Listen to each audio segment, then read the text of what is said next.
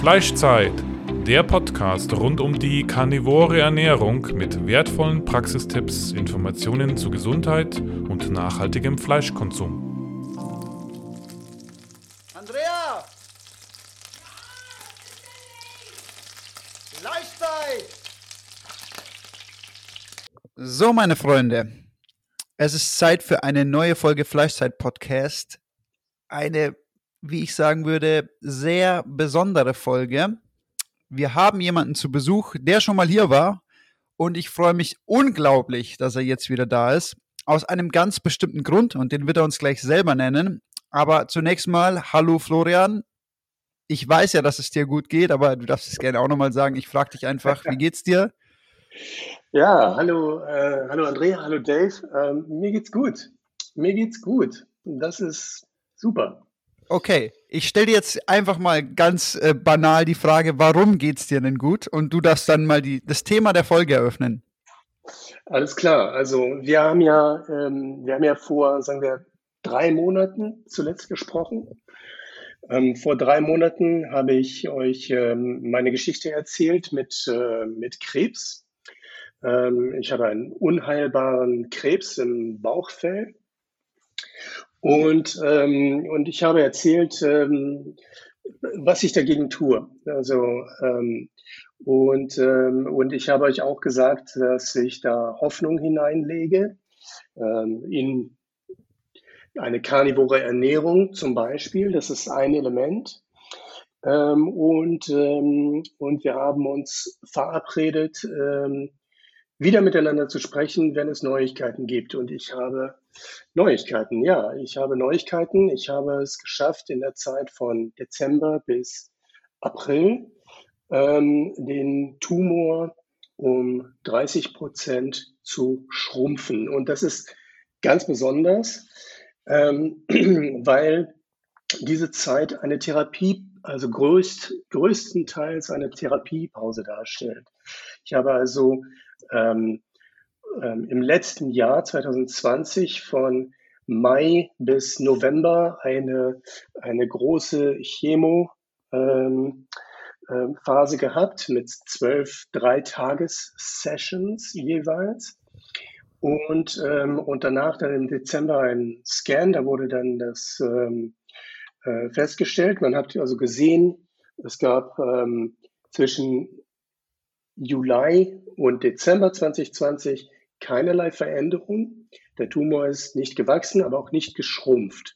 So, und jetzt habe ich eine Therapiepause von Ende November bis Anfang Februar, wo ich keine Chemotherapie gemacht habe. Und natürlich ist es keine wirkliche Therapiepause, denn ich habe andere Therapien verfolgt, aber keine klassische Chemo- oder nuklearmedizinische Therapie, die man normalerweise in der Behandlung von Krebs ja klassischerweise einsetzt. Und darüber haben wir natürlich auch ein bisschen geredet beim letzten Mal. So, und, ähm, und jetzt bekomme ich, dann habe ich im Februar wieder angefangen mit einer Chemotherapie, aber das ist eine Erhaltungschemo.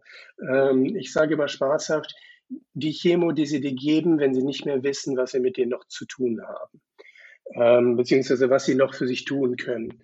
Ähm, so eine Art End of the Road ähm, ähm, Chemotherapie. Es gibt äh, bei mir nur einen palliativen Ansatz von der klassischen Medizin. Das heißt, mein Onkologie, mein Onkologenteam ähm, verfolgt nicht das Ziel, mich zu heilen, sondern sie verfolgen nur das Ziel, den Tod aufzuhalten.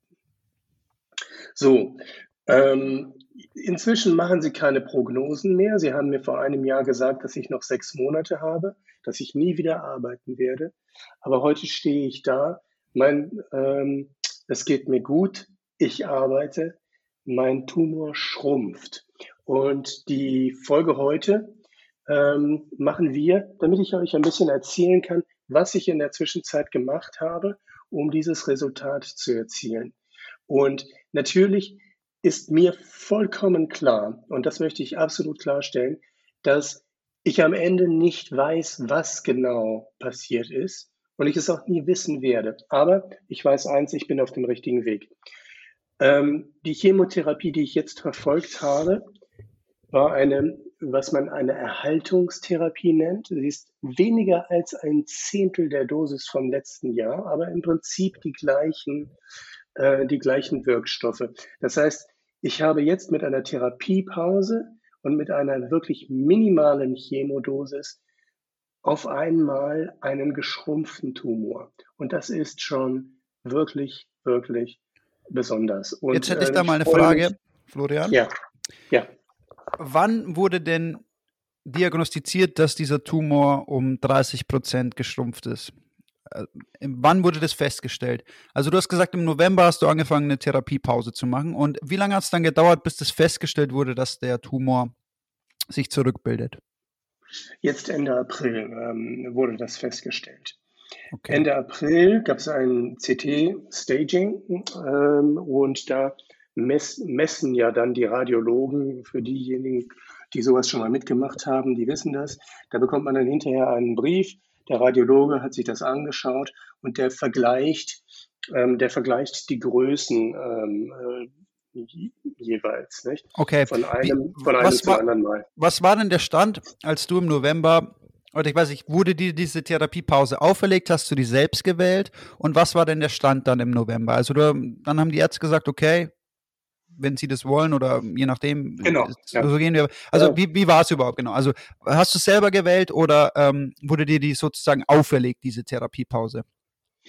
Ja, also ich muss sagen, äh, nein, mir wurde die Therapiepause nicht auferlegt. Wenn es nach, meinen, ähm, äh, nach meinem Onkologenteam gegangen wäre, hätte ich so, wäre ich sofort in die Erhaltungstherapie übergegangen. Aber für diejenigen, ihr, ihr wisst, äh, Chemotherapie ist eine ungeheure Belastung für den Körper. Und ähm, ich habe dann entschlossen, ähm, dass ich erstmal Kraft schöpfe, ähm, bevor äh, bevor ich weitermache. Das okay. heißt, das war um, ähm, schon eine Therapiepause, die auf mich zurückging, ja. Okay. Und warum, warum haben die Ärzte angestrebt, in diese Erhaltungstherapie überzugehen? Weil, so wie ich das jetzt rausgehört habe, gab es davor eine andere Therapie. Du hast ja gesagt, ähm, die Erhaltungstherapie hat nur ein Zehntel der Dosis.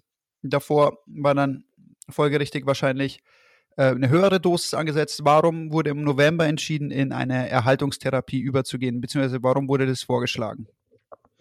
Das wurde vorgeschlagen, weil ja, also aus mehreren Gründen. Ähm, Sie haben gesehen, Sie haben das Wachstum gestoppt, beziehungsweise natürlich, wir wissen nicht, was genau das Wachstum gestoppt hat. Aber Sie haben gesehen, der Tumor wächst nicht. So, und dann, ähm, und dann streben die Onkologen natürlich an, mit der minimal effektiven Dosis ähm, dieses Nichtwachsen weiter zu führen. Ja? Das heißt, ähm, in, in einem palliativen Therapieansatz, da ist es ja klar, ähm, es geht also nicht um Heilung, da ist es aber dann klar, okay, ähm, wir werden versuchen, das Wachstum des Tumors aufzuhalten. Und, und, und, und dann ist es ein Versuch natürlich äh, zu sehen, können wir das auch mit, mit dieser kleineren Dosis machen. Und deshalb haben sie das vorgeschlagen. Ah, okay. Genau. Ähm, vielleicht, da würde ich jetzt gerne mal noch drauf eingehen, bevor wir jetzt weitermachen, was dann letztendlich passiert ist oder wie es dir geht. Wie ging es dir denn jetzt vor allem in der Zeit, als du eben dann die volle Ladung Chemo bekommen hast und ähm, dann zum November hin, wie war da dein, dein Gesundheitszustand? Als wir ähm, gesprochen haben, war es ja so, dass der eigentlich ganz gut ging. Hat sich dann, dann da allgemein nochmal was verändert, auch vom Wohlbefinden? Hast du nochmal was geändert in Bezug auf die Herangehensweise an die Chemotherapie? Hat sich da irgendwas getan? Ähm, nein, im Prinzip ging es mir relativ gut, aber natürlich ähm, ungeheuer belastet von der Chemotherapie. Und dann waren diese drei Monate Therapiepause sehr, sehr wichtig. Und, ähm, und als ich dann wieder weitergemacht habe mit dieser Erhaltungstherapie, habe ich die auch re relativ gut vertragen. Aber natürlich ähm, ist es trotzdem immer Kahlschlag. Auch bei einer kleinen Dosis ist es Kahlschlag im Körper. Das, mhm. äh, das Immunsystem wird hart unter Druck gesetzt. Der, ähm, äh, die Verdauung ist ähm, einfach ähm, schlecht äh, unter, unter einer Chemotherapie. Ich habe natürlich weiter gefastet unter der Chemotherapie, so wie ich das letztes Jahr auch gemacht habe. Und ich denke, das ist auch ein sehr wichtiger Faktor ähm, für mein relativ gutes Vertragen ähm, dieser, dieser Chemotherapien gewesen. Und, ähm, und, und das hat geholfen, nicht? Das, also, das, das, hat, das hat wirklich geholfen. Aber nichtsdestotrotz, ähm, Chemotherapie ist immer eine wahnsinnige Belastung für den Körper.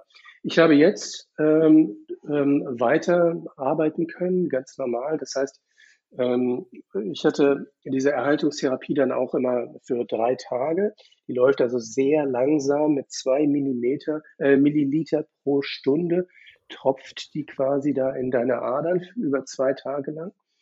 Und ich habe in der Zeit, da hat man dann so eine kleine Pumpe und ich habe in der Zeit ganz normal weitergearbeitet ähm, und, ähm, und meine Kinder versorgt und, äh, und Haushalt gemacht und, und, und, und, und all diese Dinge. Das, das ging durchaus.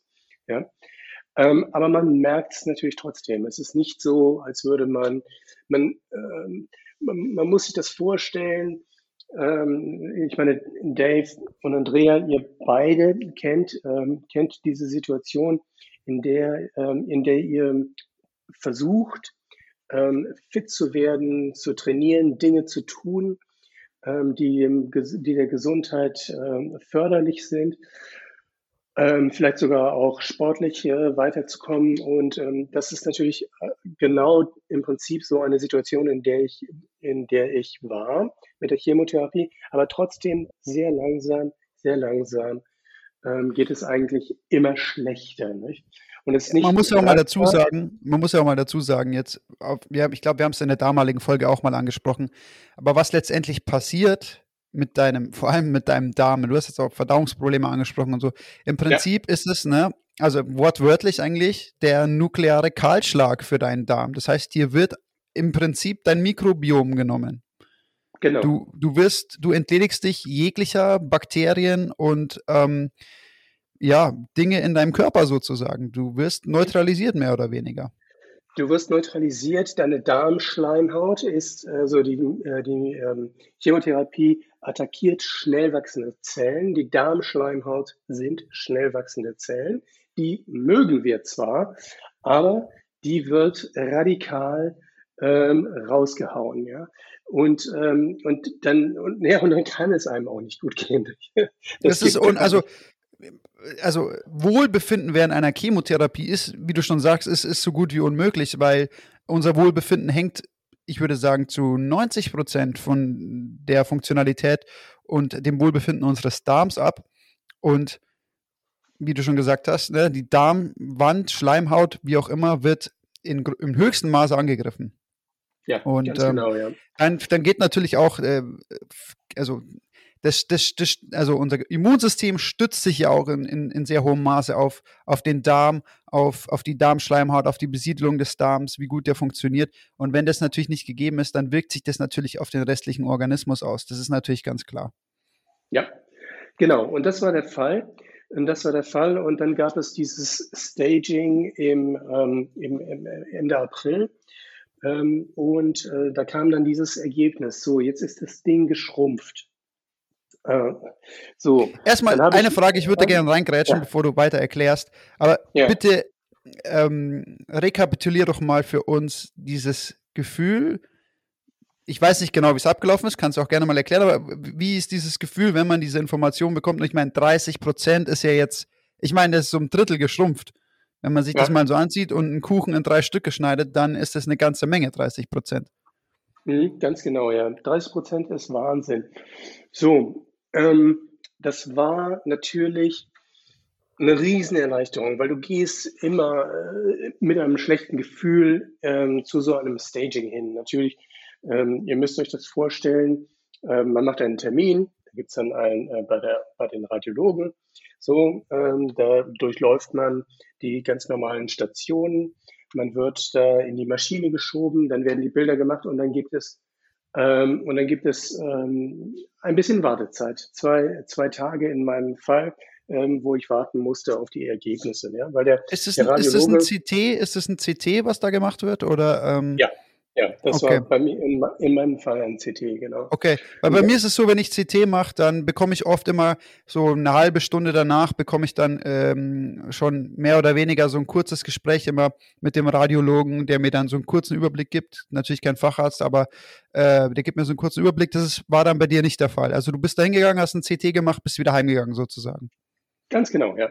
Ganz genau. Das kenne ich auch, aber, ähm, aber in, hier in dieser Situation ist das nicht der Fall, ähm, sondern genau, CT und dann raus auf die Straße, geh nach Hause.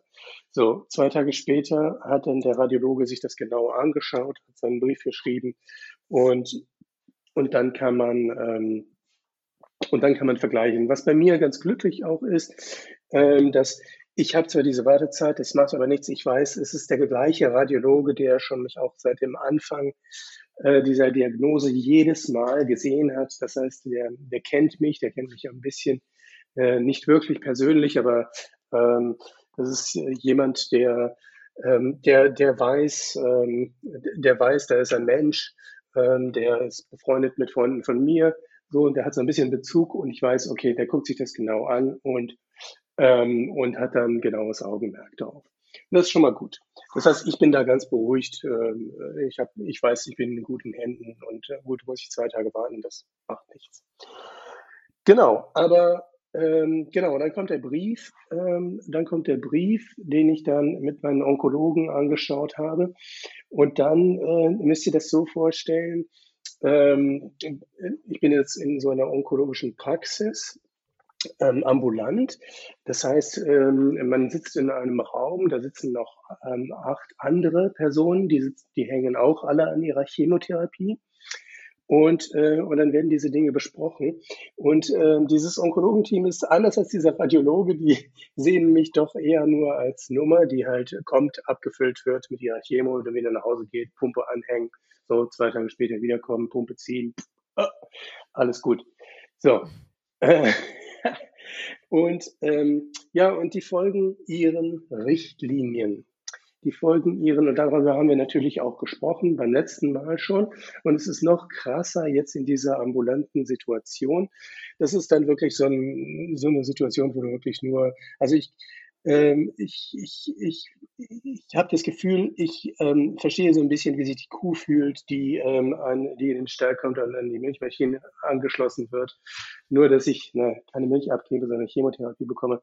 Aber ja, mit genauso viel Liebe wird man da äh, behandelt. Nicht? Ich meine, die sind, die sind super, die sind nett, äh, die sind nett, aber mein Gott, man ist halt einer aus ganz, ganz vielen und, äh, und, ähm, und wird strikt nach Richtlinie behandelt. Und nach Richtlinie sicherlich sehr gut. Aber, ähm, aber es ist eben ein Unterschied, ob man als Mensch und als ob man ganzheitlich gesehen wird und, äh, und oder, oder, oder eben nur nach, nach Richtlinien. Nicht? So. Und, ähm, und jetzt ist natürlich interessant zu sehen, okay, was machten diese Onkologen mit diesem Ergebnis? Und da gab es dann nur ein, ähm, auf meine Frage, okay, wie erklären Sie sich das jetzt? Gab es dann nur ein Schul Schulterzucken, Schulterzucken und so wollen wir das, aber mehr auch nicht. Natürlich wollen wir das so, ja. Aber natürlich ist für mich dann die Frage sofort, ähm, glaubt ihr denn wirklich, dass ihr, ähm, dass ihr das gemacht habt? Ja? Ja. das ist ja nicht mal euer Ziel gewesen. Ähm, euer Ziel war, das Ding aufzuhalten. Jetzt ist es geschrumpft. Glaubt ihr, dass ihr es gemacht habt? Und, ähm, und wie sich dann herausstellte, ähm, nein, sie glauben es nicht. Und ähm, ich bin dann nach Hause gegangen und habe mir das überlegt, ähm, was jetzt passiert. Ich habe dann als allererstes erstmal gesagt, okay, ähm, ich bin in einem zweiwöchigen Chemozyklus. Ähm, ich glaube, ich möchte den jetzt ausweiten auf drei Wochen Abstände. So, Ja. das, die Situation scheint einigermaßen unter Kontrolle zu sein. Ähm, offensichtlich ähm, sind noch andere Kräfte im Spiel, die etwas bewirken, ähm, außer der Chemotherapie. Und ähm, ich möchte da erstmal einen größeren Abstand gewinnen. Okay, gut, Mhm. das, ja, Ge Andrea. genau, du hast doch auch, ähm, Florian, die, du hast doch auch eine andere Art der Therapie begonnen. Wann war das, als du diese andere Art der Therapie begonnen hast? Denn äh, wenn man sich das jetzt so ein bisschen überlegt, dann hat man ja fast ähm, schon so, also ich habe jetzt so eine Vorahnung, dass ich mir denke, okay, die Therapie im Letz äh, die Chemotherapie im letzten Jahr hat im Grunde ähm, trotz der Chemotherapie hast du das Glück gehabt, dass es nicht gewachsen ist. Ähm, aber ähm, du hast im Grunde jetzt ja äh, vermutlich durch die große Pause auch den Rückgang gehabt, dass dein Körper sich auch endlich erholen konnte und alleine arbeiten konnte und eben auch durch diese andere Therapie. Genau, genau. Und diese andere Therapie ist, also ich verfolge mehrere parallele ähm, Therapieansätze, immer mit einem großen Ziel oder beziehungsweise mit zwei großen Zielen. Das eine Ziel ist, mein Immunsystem so hammerhart zu stärken, wie ich es nur irgendwie kann. Ähm, und das und dieser und der andere ähm, und der andere Ansatz ist die von Thomas Seyfried ähm, oder Thomas Seyfried ähm, ähm, ähm, publizierte Press Pulse äh, Therapie, wo man die wir, über die wir letztes Mal auch gesprochen haben, wo man, und ich sage es nochmal ganz kurz für die, die es nicht gehört haben, genau, wo man, das soll ich nochmal erklären. Mhm. Genau, ähm, wo man den, ähm, den Tumor, den Krebs unter Druck setzt, indem man ihm ein, ähm, indem man keine Glucose mit der Nahrung aufnimmt und eine Situation im Körper schafft, wo, ähm, wo, wo man sich im Prinzip in Ketose begibt, um ähm, in, in, in den Fettstoffwechsel. Und das ist eine Situation, die ein, die, die Krebs grundsätzlich nicht, nicht so mag, denn Krebszellen können nur Glutamin und Glucose verstoffwechseln, aber nicht Ketonkörper. Während gesunde Zellen Mal alles kurze drei Frage. Florian. Ja, Bist du in Dauerketose? Und wie tief bist du drin? Misst du das? Ähm, wie Ja, sieht es ja. aus? Und wie hat es jetzt größtenteils einfach auch während dieses Therapiezeitraums äh, Zeitraums ausgesehen? ich bin in Dauerketose. Ich bin nicht sehr tief in Ketose. Am Anfang hatte ich, ähm, hatte ich ähm, ein, ein, ein Atemgerät, ein ziemlich schlechtes ähm, Atem-Ketonkörper-Messgerät. Und dann habe ich auch schon mal ähm, meine Messwerte, die ich da erzielt habe, veröffentlicht. Und da hat man gesehen, aha, 9 Millimol, also der, der Junge ist in tiefster therapeutischer Ketose. Ähm, dann habe ich mir mal so ein Keto Mojo in der Zwischenzeit angeschafft und bin dann voll auf den Hosenboden gefallen, weil ich gesehen habe, das war totaler Bullshit. Ja, Ähm, ja. Das Gerät war komplett im Arsch. Nein, das ist folgendermaßen, das kann ich dir so erklären. Bei diesen Atemketonen ist es so, die sammeln sich da drin, die sind relativ schwer, das ist ein Gas und wenn du das nicht entweichen lässt, immer wieder zwischendrin, dann zeigt es dir immer Vollausschlag an. Ja, genau, und das hat es auch getan. Ähm, äh, so, ähm, aber ähm, im Prinzip bin ich eigentlich äh, immer zwischen, ähm, zwischen, zwischen 1 und 1,5 Millimol, so in dem Bereich, ja. Genau. Ähm, so, also das eine ist diese, ähm, diese, diese ähm, Ketose herzustellen. Das heißt, und also dieser Therapieansatz heißt Press Pulse. Grundsätzlich eine Stresssituation zu erzeugen, indem man in Ketose ist ist das eine. Und dann geht's pulsartig, wird dann der Glutamin-Stoffwechsel unterbrochen. Und dazu nehme ich, ähm, nehme ich ein Medikament, was das macht. Und zwar heißt das Panacur C mit dem Wirkstoff Fendenbazol. Ähm, Seyfried konnte mir nicht sagen, wie viel Milligramm ich da nehmen soll ähm, denn er hat Grundlagenforschung gemacht, aber er hat keinen Therapieplan erstellt.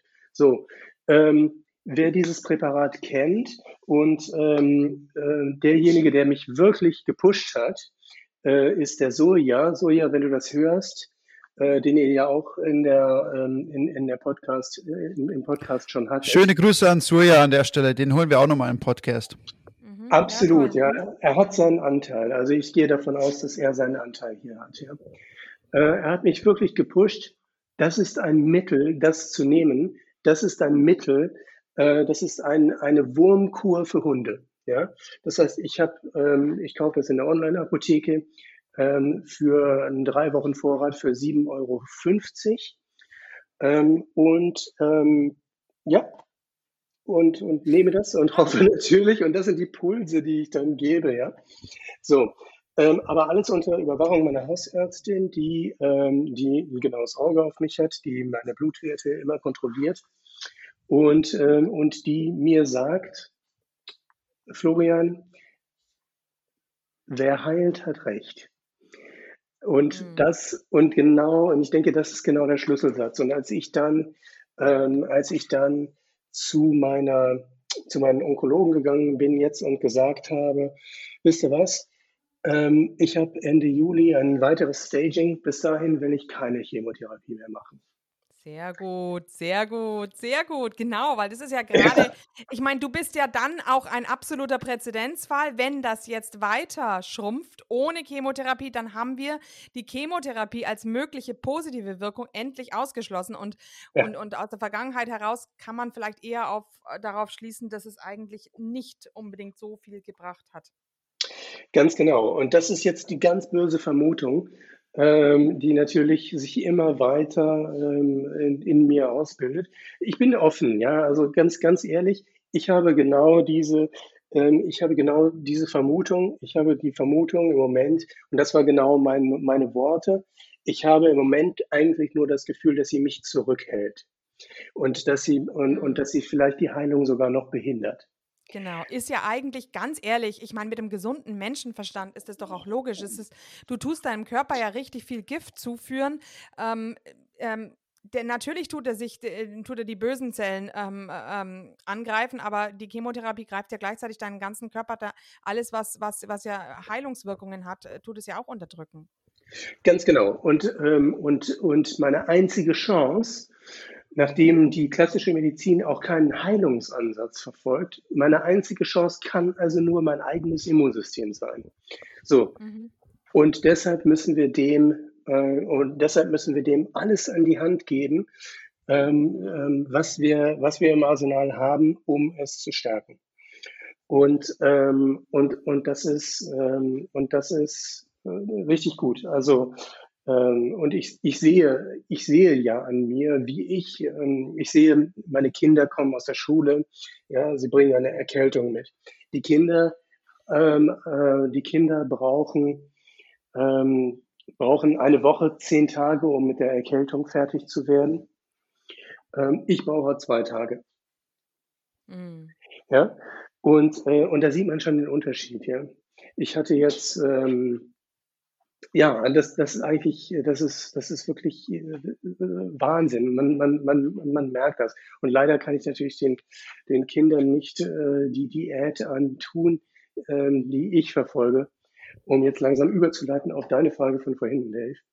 Ähm, ähm, aber die, denke ich, einen wahnsinnigen, ähm, einen wahnsinnigen Anteil daran hat, ähm, die mein Immunsystem zu stärken. Und, ähm, ähm, und so, und da möchte ich gleich auch noch, und da möchte ich gleich auch noch sagen, es gab so ein, ich habe während dieser Therapiepause einen Versuch gemacht, mich sehr streng an das PKD-Protokoll ähm, zu halten. Ich habe auch über Instagram jemanden kennengelernt, der in Behandlung ist in Ungarn und der mir gesagt hat, was in, in, in etwa die Werte sind, die ich essen darf. Und der eben sagte, na gut, maximal 90 Gramm Protein am Tag. Nee, 5, äh, 50 Gramm Protein, 90 Gramm Fett. So. Und ähm, so, das habe ich einen Monat etwa durchgehalten. Ähm, es kann auch sein, Was hast du dann da gegessen, um auf diese Makronährstoffverteilung zu kommen? Ähm, Im Prinzip ähm, 250 Gramm Fleisch und der Rest, äh, der, dann, also äh, mageres Fleisch und dann der Rest in Butter, ähm, Nierenfett vom, vom Rind. Im Prinzip so. Ich bin zum, ähm, ich bin zu meinem Schlachter gegangen und habe ihm gesagt, er soll mir bitte ähm, Hackfleisch machen, 50 Prozent Nierenfett, 50 Prozent ähm, mageres Fleisch. Mhm. Ähm, immer, immer in 500 Gramm Beuteln, damit ich quasi genau meine Dosis ähm, dann portioniert aus, dem, aus, dem, aus der Kühlung nehmen kann. Ja. Und, ähm, Ähm, ja, aber es hat sich herausgestellt, also ähm,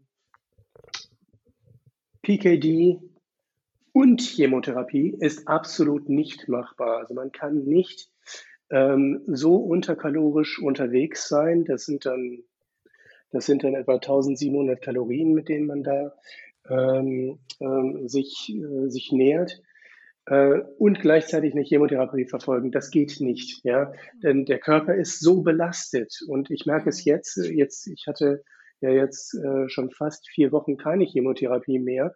Mein Körper japst immer noch nach Nährstoffen.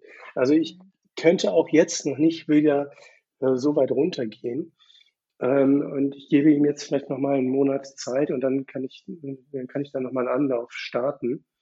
Aber, ähm, aber das ist wirklich eine, eine sehr starke Erfahrung gewesen. Ja, man wird dann mhm. auch, ähm, man wird dann auch, ähm, also das, das ist auch psychologisch hart, wirklich hart. Wie, wie tief warst du denn in der Ketose während dieser hm, PKD-Zeit und mit diesem 50 Gramm Protein und 90 Gramm Fett? Hast du da mal gemessen? Kann man da irgendwelche Werte jetzt nennen, wo du dich so bewegt hast äh, zu dem Zeitraum?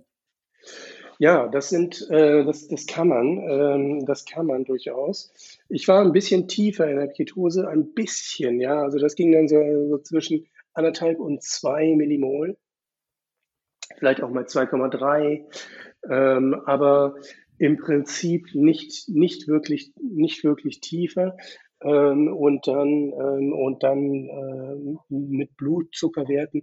Also Seifried sagt, man muss, man soll einen Glucose äh, Ketonindex von 1 anstreben. Ja? Das ist ein extrem harter Zustand, den zu erreichen.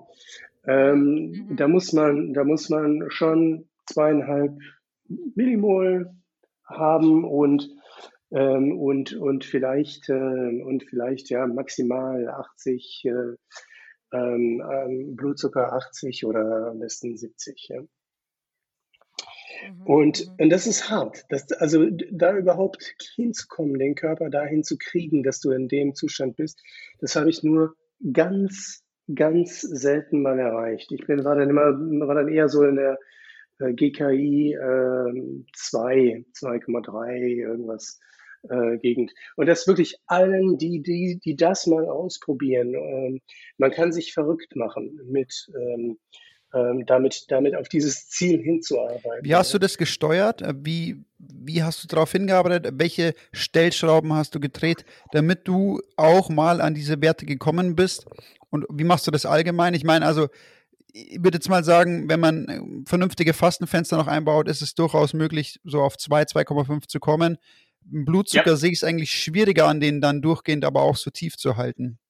Mhm, ganz genau, absolut, weil der Körper reguliert selbst äh, natürlich nach und äh, das ging nur über, ähm, also mit 50 Gramm Protein ging das, ging das nicht. Ähm, maximal, äh, wenn ich, wenn ich, also wirklich tief konnte ich kommen, äh, wenn ich maximal 45, 40, 45 Gramm Protein gegessen habe. Das war die mhm. größte Stellschraube äh, dabei. Der Fett, ähm, äh, die, äh, also der, die, die Fettaufnahme hatte, hatte keinen für mich ersichtlichen ähm, ähm, Impact da ähm, auf, auf, auf diese Werte, aber, aber Protein sehr wohl. Ja, und da konnte ich dann am Ende konnte ich dann wirklich, wirklich sagen, also mit jedem Gramm Protein, was ich aufgenommen habe, konnte ich wirklich sehen, äh, wie, wie sich denn die Werte geändert haben. Also vor allem der Blutzucker, wirklich, oder? Genau, der Blutzucker. Genau, vor allem der Blutzucker. Das finde ich genau, nämlich ja. ganz interessant, dass wir jetzt das auch ansprechen, weil wir haben ja schon ein paar Mal auch schon drüber geredet, dass das Protein einen immensen Einfluss auf den Blutzucker hat, ne? Ja. Das ist, ich glaube, also für alle Karnivoren, die, die das noch nicht selber gemessen haben, überprüft haben, sage ich immer wieder, messt es auch mal, damit ihr seht, was für einen Einfluss das hat. Ich merke es jetzt selber wieder bei mir zum Beispiel. Jetzt hatte ich eine Phase, zwei Wochen, wo ich fast nicht trainiert habe, ne? Und ich ja. habe trotzdem aber meine Proteinmengen weiter gegessen eigentlich. Das heißt, ich habe nach wie vor, ja, so um den Dreh das gleiche Protein gegessen. Und dann ist natürlich mein Blutzucker dadurch natürlich stärker angestiegen. Ne? Normal baue ich den ja dann auch teilweise wieder sofort durchs Training ab und es ist gar kein Problem.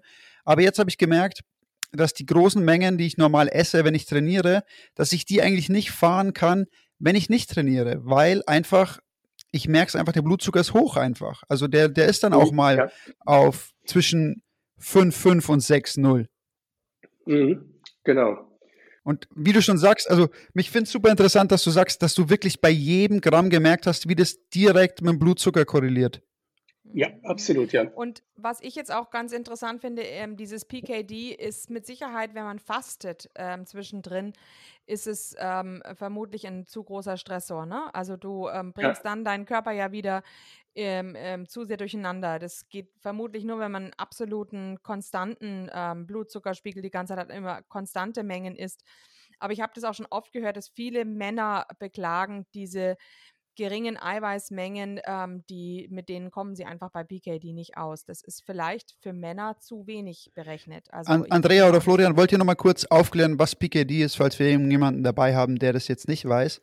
Achso, ja, die können, die können äh, sich das äh, Gespräch mit dem Axel anhören. Ähm, der Axel macht auch ähm, PKD, aber der macht es auch wirklich nur nach Hungersättigkeitsgefühl. Das, der macht nicht ja. die therapeutische PKD.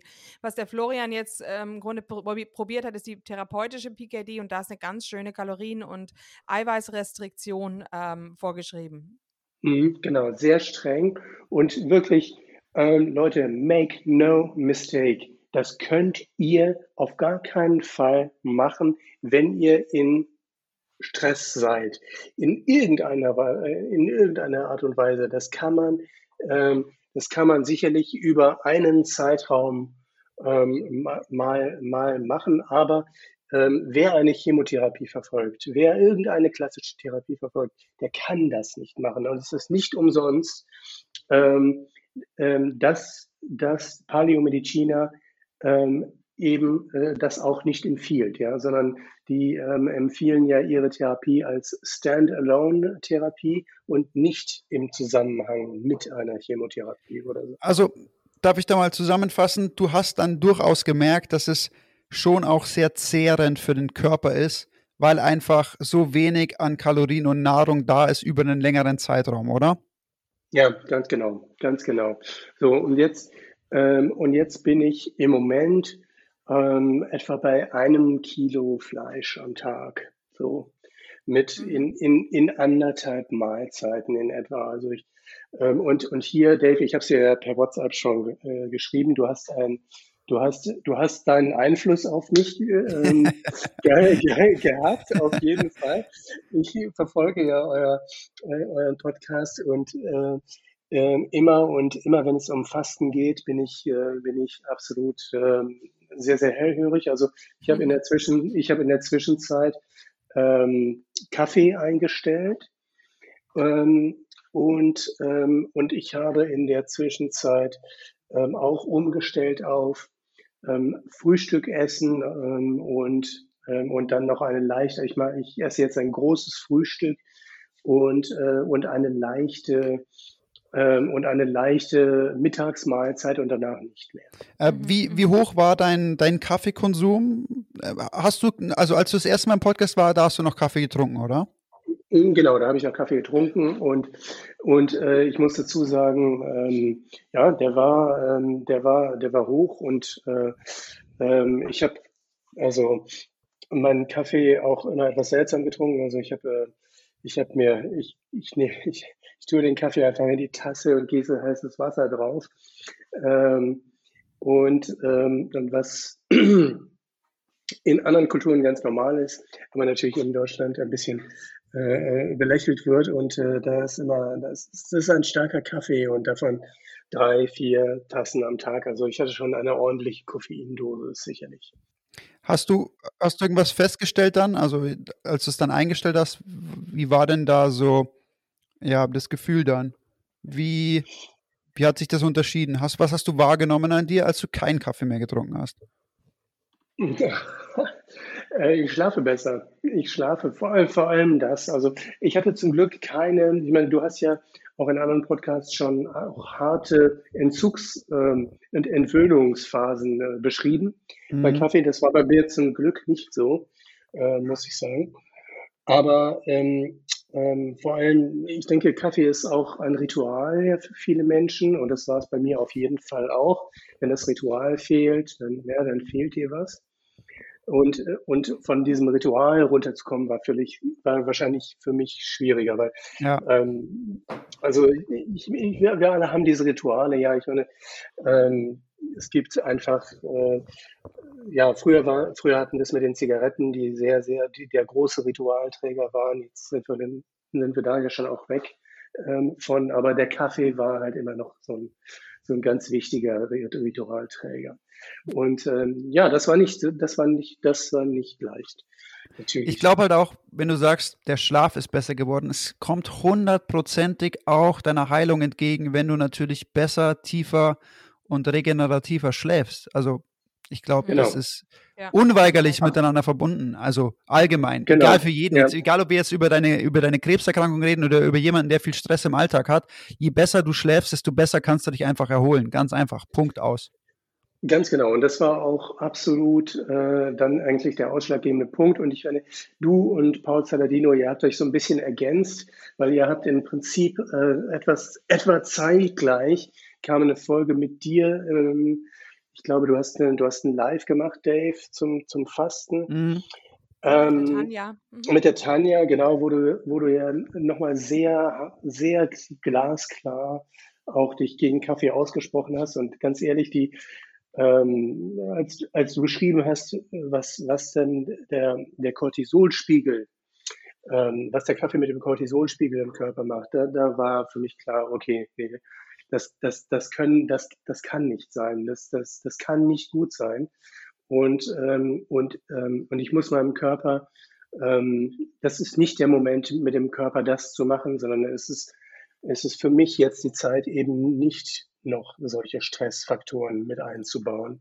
Genau, das ist, ähm, das ist, glaube ich, so der Punkt auch, zu sagen, ich meine, wenn du mal Kaffee trinken willst, trink mal Kaffee, aber es gibt definitiv Phasen, wenn du viel Stress hast, wenn du irgendwie regenerieren musst und wenn du viel, viel und guten Schlaf brauchst, dann kannst du einfach keinen Kaffee trinken. Also das, das, das schließt sich gegenseitig aus. Guter Schlaf und Kaffee schließen sich immer gegenseitig aus. Und ich gehe da so weit zu sagen, der gute Schlaf und Kaffeekonsum schließen sich auch aus, wenn du in der Früh deine Tasse Kaffee trinkst, weil, wie gesagt, also das Cortisol bleibt super lange erhöht, auch durch eine Tasse Kaffee schon. Und bei den meisten Leuten bleibt es eben nicht bei einer Tasse Kaffee. Du hast auch gesagt, du trinkst drei bis vier Tassen oder hast drei bis vier Tassen Kaffee getrunken. Äh, es steigt immer weiter und weiter an, das Cortisol, und die Leber produziert immer mehr Zucker und es wird immer mehr Cortisol ausgeschüttet. Und das Insulin, das dann dadurch ausgeschüttet wird, darf man auch nicht vergessen und äh, bremst wieder Hormone. Und ich glaube einfach, also ich will, ich will keinem sagen, ey, dass er keinen Kaffee trinken darf, ist schwachsinnig, ne? Aber er sollte halt wissen, dass gewisse Dinge ablaufen im Körper, die halt Regeneration hindern. Und äh, wie du schon gesagt hast, du hast besser geschlafen. Und es ist wirklich jeder einzelne Mensch, mit dem ich geredet habe, der aufgehört hat, Kaffee zu, zu, trinken, sagt halt einfach, er schläft besser. So, und wenn du besser schläfst, dann wirkt sich das direkt auf dein Wohlbefinden aus. Im Alltag, deine Leistungsfähigkeit, deine kognitive Leistungsfähigkeit, deine körperliche Leistungsfähigkeit. Und ähm, deswegen, äh, wer optimal funktionieren will, sollte die Finger vom Kaffee lassen. Ganz klar, wenn wir von einem optimalen Zustand sprechen, dann hat Kaffee nichts verloren im Körper. Ja, nee, nee. Genau. Und ich, aber ich könnte mir vorstellen, wenn du jetzt sagst, du hast in der Früh jetzt dafür, tust du mehr essen, dann hast du jetzt irgendwie einen Ritualersatz. Genau, ja. So, das, so ein bisschen, ja. Also ein neues, ein neues Ritual kommt raus und ähm, oder, oder ent, entsteht. Nicht? Und ähm, genau, und ich möchte das auch, ich möchte auch diese Kaffeesache mit dieser ähm, mit dieser PKD-Diet in Verbindung, in, in Kontext setzen. Ja, weil man meine Idee war natürlich dann im Prinzip in dem Moment, in dem ich das gehört habe, ähm, Dave, war natürlich meine Idee, okay, das könnte auch ein, ein, ein, ein Stumbling-Block für mich gewesen sein. Das war wirklich so ein Stolperstein. Ähm, du kannst nicht so eine harte Diät fahren und gleichzeitig aber über Kaffee eigentlich ähm, mit dem Körper wieder andere Signale setzen. Und ähm, was ich jetzt noch nicht gemacht habe, ist, eben jetzt, ähm, jetzt mal zu vergleichen, die, ähm, als ich das letzte Mal, also als ich diese, diesen PKD-Versuch gemacht habe, da habe ich noch Kaffee getrunken. jetzt müsste ich eigentlich davon ausgehen, dass auch andere Messwerte rauskommen. Ja, Mhm. ähm, aber das habe ich noch nicht gemacht. Aber das, das kann man mal verfolgen und ähm, ähm, und da bin ich ehrlich gesagt auch äh, recht gespannt und ich gehe mal davon aus, dass es eigentlich leichter werden müsste jetzt. Mhm. Ähm, aber, aber, aber ich werde berichten, ja. Also das wird man, wird man dann, wird man dann sehen. Mhm. Und wie ist es mit Milchprodukten? Du hast doch auch recht viel geforscht. Ähm, es wird immer mal wieder behauptet, Milchprodukte könnte man schon in, mit Ko in Korrelation zu Krebs setzen. Hast du da irgendwas ähm, rausbekommen? Nein, habe ich nicht. Aber ganz persönlich ähm, muss ich, muss ich sagen, ähm, belasten Milchprodukte meine Verdauung mehr als Fleisch. Ähm, und deshalb tendiere ich dazu, sie wegzulassen, damit eben mein Schlaf wirklich, wirklich ruhig und gut ist. Mhm. Ja. Mhm. Und, ähm, und na gut, und dann ähm, ähm, habe ich mal ein Stück Käse vor mir liegen und kann mich nicht zurückhalten und ähm, äh, und dann esse ich mal ein kleines Stück Käse. Gut, aber ähm, das ist das ist eher das ist eher die Ausnahme. Ähm, und ähm, aber ganz ehrlich, äh, da bin ich mir nicht, da bin ich mir nicht sicher. Ich war auch nie ein ganz, äh, nie ein großer Milchprodukte-Konsument. Also ich könnte nicht sagen, okay, ich habe äh, so viel Käse und so viel Joghurt und so viel Milch getrunken, dass ich Ja. ähm, das in Verbindung bringen kann. Und jetzt äh, ist es natürlich ganz interessant, aber ich habe mir diese Frage tatsächlich gestellt und ich habe Rücksprache gehalten mit Saladino diesbezüglich, als, ähm, ähm, als Saladino rauskam mit seiner Heart and Soil Company, hat er dann ein, ähm, ein Supplement auf den Markt gebracht, äh, das äh, aus Kolostrum, aus Biestmilch besteht. Ja. Genau. So, und das ist für mich re recht interessant ähm, gewesen, denn wer in der Chemotherapie ist, der braucht etwas, um sein Immunsystem zu stärken und der braucht vor allem auch etwas, um, ähm, um im Prinzip diese Prozesse auszulösen, um den schnellen Aufbau eines Immunsystems zu fördern wieder. Und das ist genau, was Biestmilch macht. Ja? Mhm. Das ist, Mhm. das ist ja genau, was Kolostrum macht. Mhm. Und, ähm, und, und seine, seine Sicht war dann ähm, in der Abwägung ähm, äh, in der Situation sicherlich förderlich ähm, für, für jemanden, der ähm, darauf angewiesen ist, äh, dann, dann, dann wieder einen Darm aufzubauen, ja? äh, nachdem die Chemotherapie dann den Kahlschlag gemacht hat. Mhm. Mhm. Das heißt also, das ist also mitunter ein Ansatz für dein Immunsystem, diese, Genau, dieses Kolostrum. Wir haben ja auch in der, in der vorletzten Folge ähm, oder eine Folge davor gehört, dass der ähm, Landwirt ja erzählt hat, dass ihm das Kalb wirklich gestorben ist, weil es äh, die genau. Miesmilch nicht bekommen hat. Also da sieht man schon, es ist Wahnsinn, was das wohl auch wirklich bringt. Ja, Ähm, ja, was verfolgst du jetzt noch? Innereien isst du auch, nicht wahr? Für dein, ja, äh, um die genau. Nährstoffe zu bekommen, oder? Ja, ja, genau.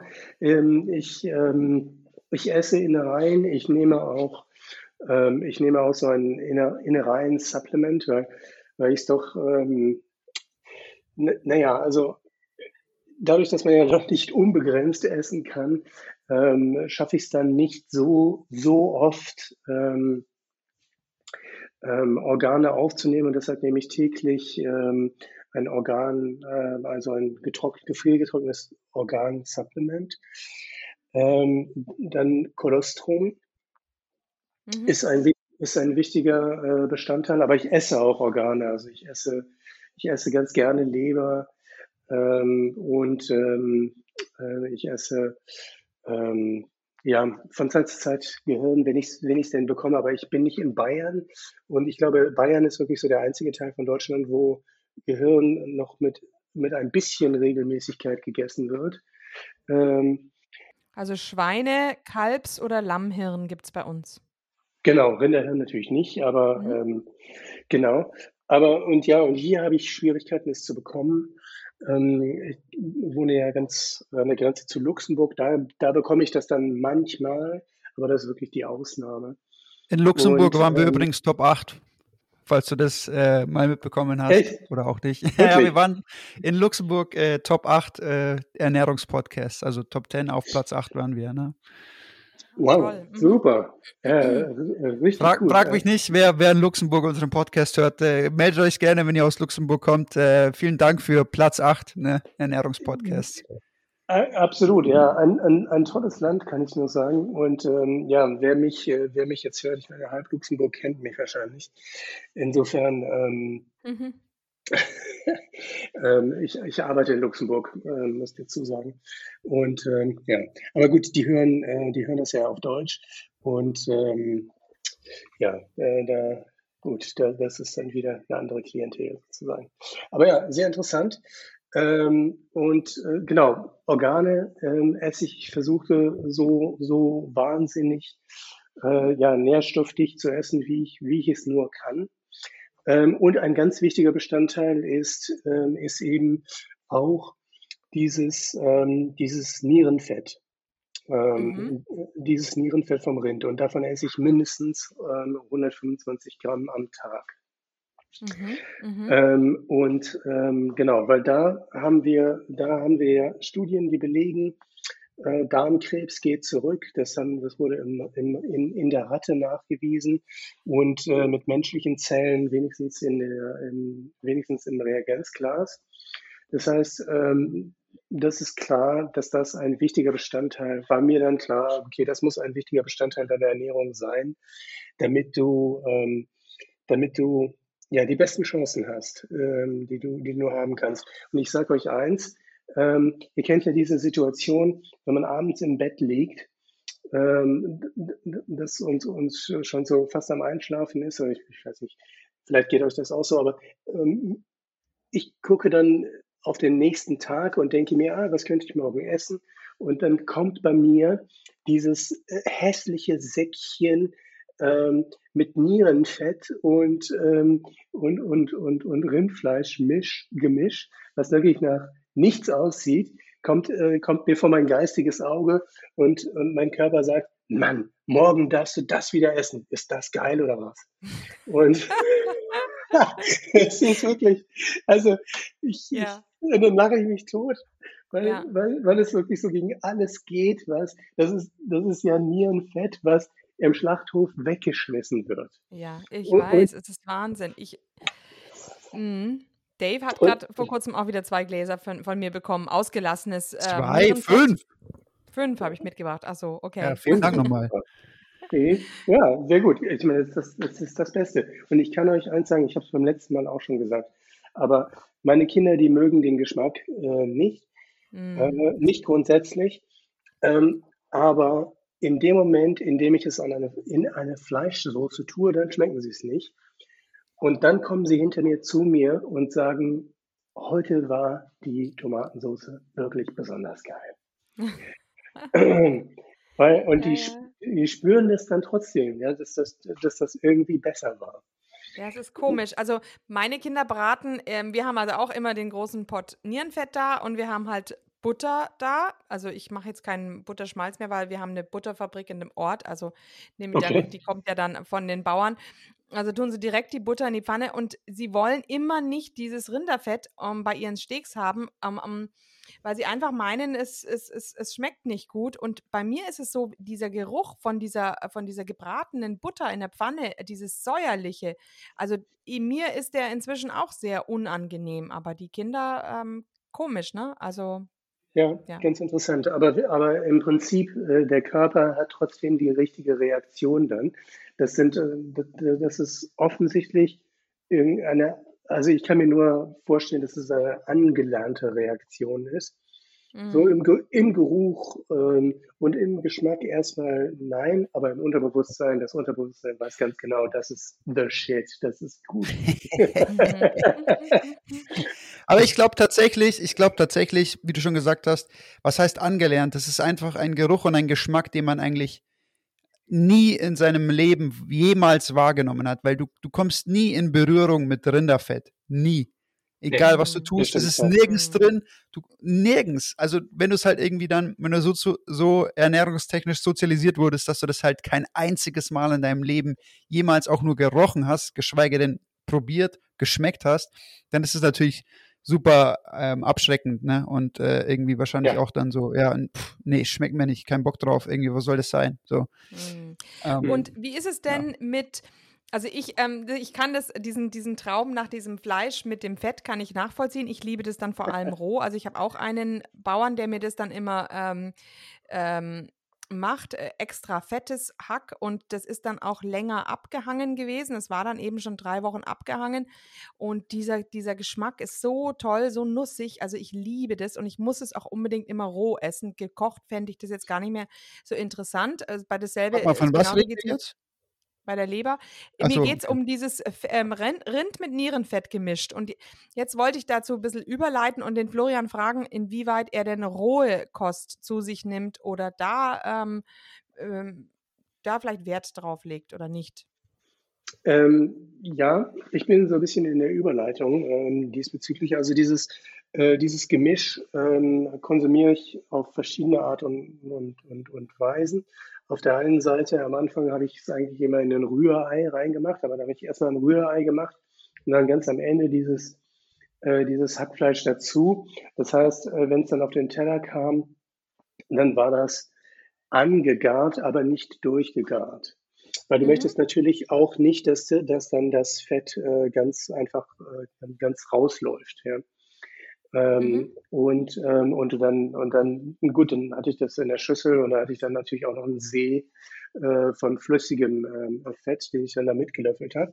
Und das ist, ja, ähm, ähm, und dann, dann habe ich oft Knochenbrühe gemacht und dann ähm, kochende Knochenbrühe dann darüber äh, gegossen. Okay, dann ist es eigentlich auch gegart. Aber ähm, wenn ihr jetzt zum Beispiel heute auf mein Instagram guckt, äh, da, da habe ich es dann ähm, ja, mit Hackfleisch gemischt, mit anderem Hackfleisch noch, noch gemischt und, ähm, und ein paar Eigelb drüber und, und ist dann alles roh gegessen. Ähm, also ich esse es auch, ich esse es absolut auch roh ähm, und, ähm, und eigentlich lieber, weil äh, in dem Moment, in dem du, in, in dem du dann gewolftes Nierenfett ähm, ähm, gast, ja, dann läuft halt das Fett raus und wird flüssig. Und, äh, und es ist dann, ja, mir ist es dann irgendwie lieber, wenn es doch ähm, fest bleibt. Und ähm, Mhm. genau, und ich weiß nicht, ähm, ich weiß nicht, Andrea, ähm, ob du, ob du das kennst, aber wenn es flüssig ist und dann hast du, ähm, dann hast du am Ende, dann wird es langsam wieder kalt, und dann wird es langsam auch ein bisschen fester am Tellerrand, Mhm. bleibt dann so ein, bleibt dann so ein kleiner Rand, den nehme ich natürlich dann mit. Aber das ist so klebrig, dass mir das dann in der Kehle stecken bleibt und dann so ein so. bisschen, äh, dass das dann so ein bisschen kitzelt dann da hinten, ne? Äh, weil Mhm, das einfach, weil es einfach so eine, so eine besondere Konsistenz hat. Ne? Ja, ja. Also so geht es mir, wenn ich das, wenn ich das Nierenfett roh in Stücken esse, dann ähm, klebt das auch überall wie so ein Kaugummi. Genau. Aber ich finde, wenn ich es ausgelassen habe und äh, also ich, ich muss immer an meine, meine frühere Lieblingsspeise ähm, denken, das war Schokoladeneis mit, mit erstarrender Schokoladensoße oben drüber. Und ich muss immer an diese Mm. Schokoladensoße von früher denken, wenn dieses Fett dann erstarrt über meinem kalten. Ähm, also wenn ich jetzt eine rohe Leber, da tue ich halt einfach nur flüssiges Fett drüber und dann erkaltet das und dann, ja, ja, aber ne. Ja, Also mal es im, im Hals stecken bleibt, Gott sei Dank nicht bei mir. Nein, also so richtig stecken bleibt es nicht, aber ähm, ja, ein kleines Hüsteln äh, gibt es dann von Zeit zu Zeit mal. Nee, Mhm. aber, ähm, aber das ist ein wichtiger, wichtiger, wichtiger Bestandteil äh, meiner Ernährung. Mhm. Den gebe ich auch nicht auf. Ähm, mein Fleischer weiß, dass er Teil des Therapieteams ist. Ähm, Sehr nett. absolut. Und die feiern das auch äh, vollkommen Ja. ähm, und, ähm, und finden das prima. Ja, und Mhm. konnten sich dann mit diesen absonderlichen Wünschen ähm, auch schnell anfreunden. Mhm. Jetzt würde mich noch interessieren, ähm, du hast bei dem Nierenfett jetzt ähm, diese eine Studie gesehen mit Korrelation ähm, oder, oder Zusammenhang zwischen rückgängigem Darmkrebs. Was hast du denn, hast du noch irgendwelche Studien mit diesem Nierenfett? Denn ich habe im Moment Schwierigkeiten, an Daten zu den Nährstoffen zu kommen. Also mich würde sehr gerne die Fettzusammensetzung, aber eben auch zum Beispiel die fettlöslichen Vitamine darin würden mich interessieren und es wird ja Ja, einfach nicht, einfach nicht gemessen. ja, das stimmt. Ähm, also der ausschlaggebende Faktor ist Stearinsäure. mhm. ähm, im, im Nierenfett. Und ich glaube, da ist der Anteil bei 25 Prozent und ist das Stearinsäure dichteste Lebensmittel. Und es ist die Stearinsäure, die eben diesen Unterschied gemacht hat in der Ratte und auch im, im Mensch. Ähm, mhm.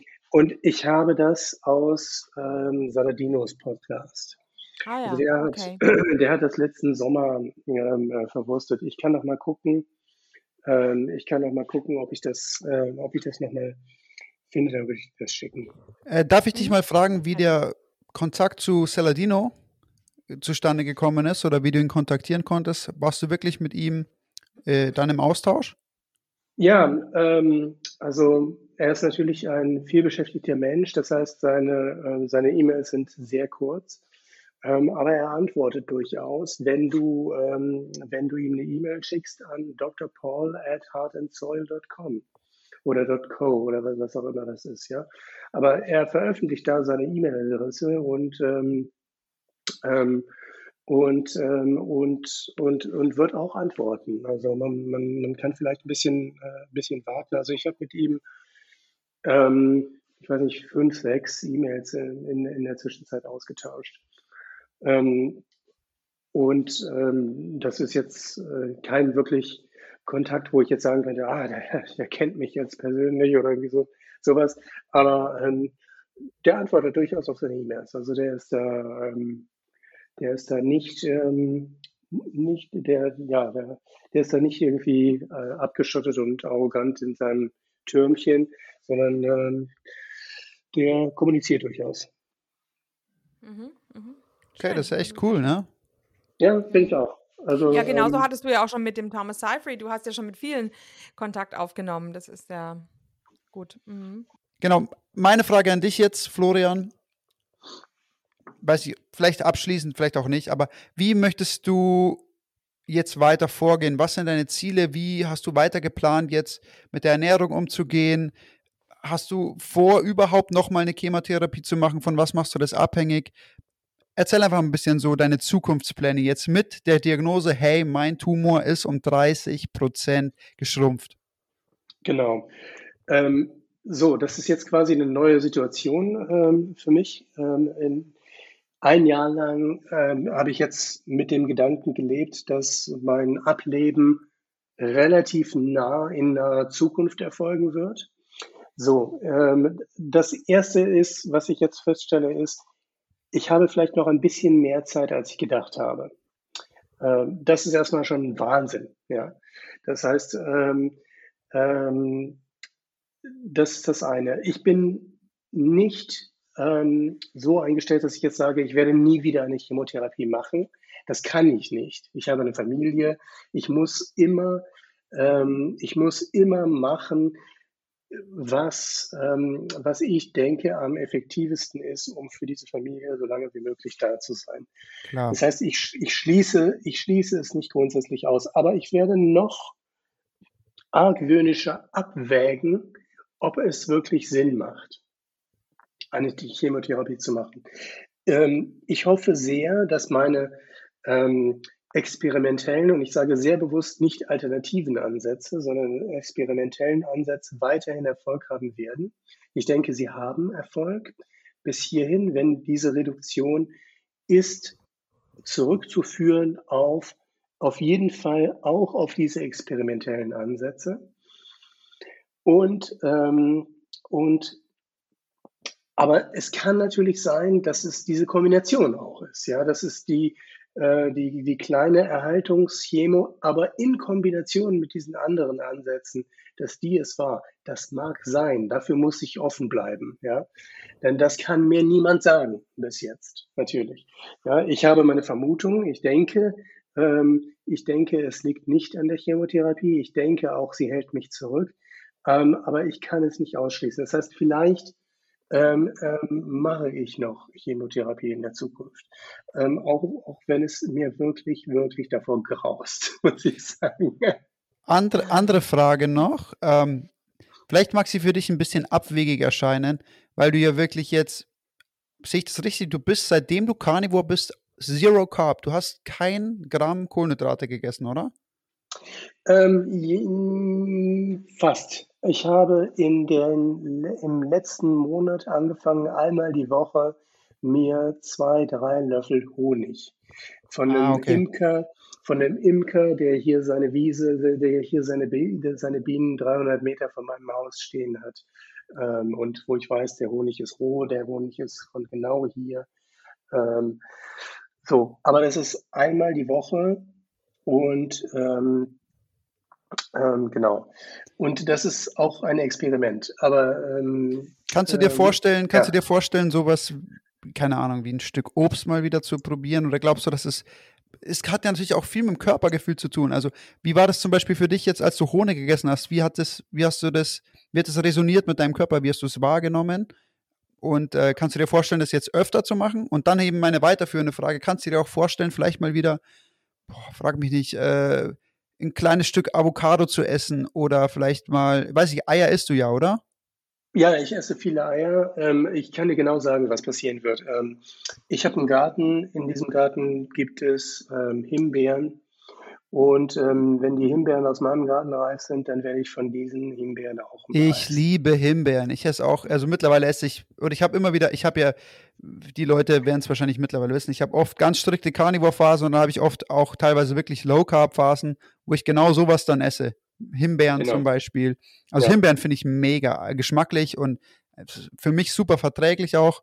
Ähm, deswegen finde ich geil, dass du es probierst oder machst. Ja. Ich glaube Ja. nicht, dass es, ich glaube ehrlich gesagt nicht, dass es dir schaden wird. Ganz im Gegenteil. Nee, glaube ich jetzt auch nicht. Ja. Nein, und ich meine, das sind dann auch keine Mengen, die jetzt also wirklich so, so wahnsinnig reinhauen würden. Und aber ich begrenze das tatsächlich, ähm, die sind aus meinem Garten. Also die aus meinem Garten, die esse ich, dann äh, andere muss ich jetzt nicht essen. Ja.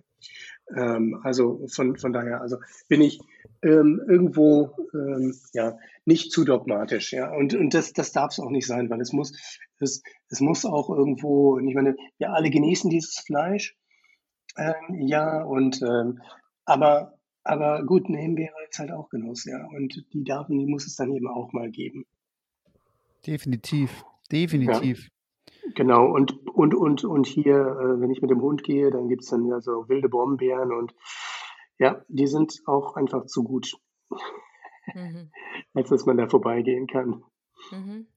Vielleicht mal auf die, auf die Frage zurückzukommen, wie, wie ging es dir mit dem Honig? Ich meine, wenn du so lang Zero Carb bist und wenn du sagst, du bist eigentlich auch so einer durchgehenden Ketose, in so einer therapeutischen Ketose teilweise auch, wie war das dann, so Honig zu konsumieren? Hat sich da wieder alles umgestellt? Hast du gemerkt, wie du zurück in den, in den Glykogenstoffwechsel gesprungen bist? Oder wie war das für dich nach so langer Zeit ohne ein Gramm Zucker? Also das war, das war, als hätte ich Raketentreibstoff gegessen, ja. Also das war das ist eine absolute, das ist eine Explosion, ja. Es ist, es ist der absolute Hammer. Und äh, das, ist, das ist so ein richtiger Buzz. Ähm, also es ist, es ist mega, äh, absolut mega. Witzigerweise habe ich nicht wirklich gemerkt, ähm, dass ich aus der Ketose raus war. Und muss ich ja offensichtlich auch gewesen sein. Ähm, Kommt drauf ähm, an, ich weiß nicht, wenn du zwei Teelöffel oder so gegessen hast, dann ähm, muss es nicht mal zwingend sein, dass du aus der Ketose fliegst, je nachdem die Menge, glaube ich. Aber normal merkst du es schon, wenn du also wirklich, ich merke das immer, wenn ich vor allem über Kohlenhydrate in, es muss nicht mal sein, dass ich davor in Ketose unbedingt war, weil oft bin ich ja auch nicht in Ketose, obwohl ich keine Kohlenhydrate esse. Aber ich merke es extrem, wenn es wirklich in diesen klassischen Glykogenstoffwechsel wieder rüberspringt, dann merke ich es einfach, dass ich erstmal manchmal kurz müde bin, so ich merke, ah, okay, es kommt so ein kurzes Loch einfach davon. Das merke ich schon. Das war bei dir gar nicht. Ja, nee, interessanterweise habe ich dieses Loch nicht gespürt. Ich habe natürlich darauf gewartet. Ich habe auch darauf gewartet, dass ich also, ich, ich, ähm, als ich noch im, ähm, im Glukosestoffwechsel war, da, da, da, da war ich äh, dann unausstehlich, ähm, wenn ich, wenn ich unterzuckert war. Also äh, meine Mitarbeiter, die wussten dann, die wussten dann schon, also die brauchen nicht um 11.30 Uhr zu mir zu kommen mit irgendwelchen Problemen, äh, sondern dann lieber um zwei, wenn ich dann gegessen habe. Ja. Ähm, und ähm, aber ähm, aber das habe ich jetzt gar nicht, äh, das habe ich jetzt gar nicht gemerkt. Das war einfach nur als ein wahnsinniger, ein wahnsinniger Bass und äh, und äh, und danach ging es eigentlich genauso weiter. Also vielleicht war ich gar nicht aus der Ketose raus. Ja, das kann durchaus sein. Hm. Ja, Könnte ich mir das auch Loch- vorstellen, dass das nicht so viel ausmacht. Ja, in das Loch bin ich nicht gekommen. Ja. Mhm.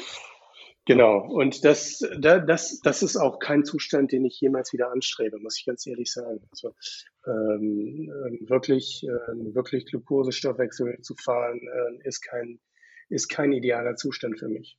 Also, also äh, genau, also man muss jetzt dazu sagen, für dich definitiv nicht, ne? weil du hast eine Krebserkrankung, die sehr stark davon abhängt, ob du dich in einem ketogenen Stoffwechsel oder in einem äh, glykogenen Stoffwechsel befindest. Ne? Also ja, das ja, ja.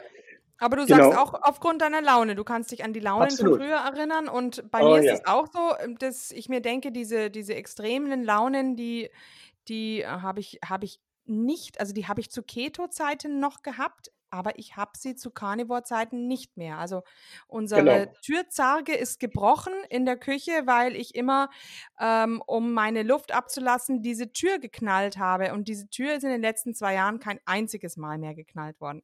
Ja, ganz genau, ja, sehr, sehr gut. Das ist absolut so. Und äh, meine Kinder, die wissen auch ganz genau, es gibt den Vater, äh, es gibt den, den Vater, den sie von, von, von früher kennen, und jetzt gibt es diesen anderen, ähm, der, der jemand anders ist. Und äh, ich hätte nicht geglaubt, wie sehr das, was wir essen und wie wir essen, ähm, ähm, den, die Persönlichkeit beeinflusst. Aber ähm, ich, ich habe keine, ich strebe nicht an, jemals wieder im glykogenen Stoffwechsel zu sein, weil es einfach eine Person ist, die mir nicht gefällt. Ich habe viel mehr ähm, Geduld jetzt. Geduld und, ähm, und ähm, ja, und ich wache nachts nicht mehr auf und mache mir Sorgen um irgendeinen Scheiß, sondern ich schlafe wie ein Baby, obwohl ich Krebs habe und nicht heilbar bin. Ja. Hm, das hm. ist schon das, eine sehr, sehr große Errungenschaft. Wirklich. Das ist der Wahnsinn. Ist der und ich Wahnsinn. möchte jetzt auch ja. zum Abschluss von dem Podcast dir nochmal erstens ein riesengroßes Dankeschön aussprechen, dass du jetzt hier schon zweimal da warst und deine Geschichte mit uns teilst, weil es ist auch nicht selbstverständlich, dass Personen so offen damit umgehen. Aber es ist definitiv eine Inspiration für Menschen, die andere Menschen, die krank sind. Es ist definitiv eine Inspiration und ähm, natürlich äh, freuen wir uns unglaublich für dich. Also ich glaube, das sprechen natürlich für, für Andrea und mich. Wenn, wir, mhm. wenn, wir, wenn ich sage, dass, dass wir uns unglaublich freuen, dass das bei dir wirklich, ja, man muss ja mal sagen, von dieser, von dieser niederschmetternden Diagnose unheilbarer Krebs und du wirst äh, halt innerhalb von sechs Monaten wahrscheinlich dran äh, sterben, zu der Tumor hat sich um 30 Prozent zurückgebildet. Also ja. da nochmal ja. riesig, riesige Glückwünsche an dich und ähm, natürlich alles, alles, alles Gute und, genau. und wir werden es natürlich ja, so Andrea. gespannt, wie es weitergeht. Natürlich, wir werden es ja. ganz nah verfolgen auch. Also wenn wir, wenn wir Updates haben oder wenn du Updates hast und die natürlich teilen willst, dann einen Anruf und ähm, wir sitzen hier wieder im Podcast zusammen und quatschen kurz drüber. Das ist natürlich klar, weil das natürlich super interessant ist, auch das so so zu verfolgen und so hautnah zu verfolgen natürlich auch, wie, wie sich ja. Krebs entwickelt bei jemandem und wie, wie schon gesagt, du hast es auch schon gesagt, man kann es jetzt natürlich nicht direkt an einer Sache festmachen, das ist klar, aber ich würde mal sagen, die Richtung stimmt auf jeden Fall und du musst irgendwas ja. richtig gemacht haben, sonst würde sich ein unheilbarer Krebs nicht zurückbilden. Ganz einfach. Ganz genau. Ganz genau. Und ich, ich muss euch danken, ja. Ähm, denn, ähm, denn ähm, ihr bietet hier natürlich eine Plattform, die, die es mir ermöglicht, den Leuten, den Leuten da draußen zu sagen, ihr seid nicht hilflos. Es ist nicht, ihr seid selbst bei so einer Diagnose, ihr seid nicht hilflos. Es ja. gibt Dinge, die man tun kann. Und es gibt, die, dass die funktionieren, 100 Prozent funktionieren, dass die, dass die jederzeit reproduzierbar sind ähm, das kann ich jetzt so noch nicht sagen, aber, aber es gibt Dinge, über die man sprechen kann. Es gibt Dinge, über die man tun kann. Und wir sind nicht hilflos. Ihr, ihr könnt, ähm, und es ist sicherlich auch, ähm, auch für jeden wichtig, der diese Diagnose noch nicht gehört hat. Ähm, und ich kann nur sagen, hört Dave zu, wenn er über Fasten spricht. Ja? Ähm, denn das ist Krebsprävention pur. Und, mhm. ähm, und, und ja, da kann ich nur sagen, ich danke euch. Ja. ja. Okay, mhm. damit würde ich sagen, machen wir Schluss für heute. Ich weiß nicht genau, wann die Folge jetzt heute online kommen wird. Wir haben noch ein paar im Lauf, oder Andrea? Ähm, ja, jetzt müssen wir überlegen. Nee, wir wollten, ich würde sie nächste Woche. Okay, also okay, wenn die, wenn die draußen ist, dann ist es eh schon wurscht. Aber dann wird die Zeit da auf jeden Fall kommen. Ähm, Wunderbar. damit du Bescheid weißt, Florian. Und ja, dann Ich- wieder mal sehr informative Folge und natürlich ein mega Update. Ich bin mir sicher, die Community wird es, wird es auch hardcore feiern, auf jeden Fall. Und ja, damit machen wir Schluss für heute. Florian, Mhm. vielen Dank. Und Ich danke ähm, euch. ja. Und dann würde ich sagen, okay, wir hören uns äh, zur nächsten Folge dann. Bis dahin, genießt eure Steaks und Wiederschauen, reingehauen. Tschüss. Tschüss. Und hier unser Haftungsausschluss. Alle Inhalte im Podcast werden von uns mit größter Sorgfalt recherchiert und publiziert. Dennoch übernehmen wir keine Haftung für die Richtigkeit, Vollständigkeit oder Aktualität der Informationen. Sie stellen unsere persönliche, subjektive Meinung dar und ersetzen auch keine medizinische Diagnose oder ärztliche Beratung. Dasselbe gilt für unsere Gäste. Konsultieren Sie bei Fragen oder Beschwerden immer Ihren behandelnden Arzt.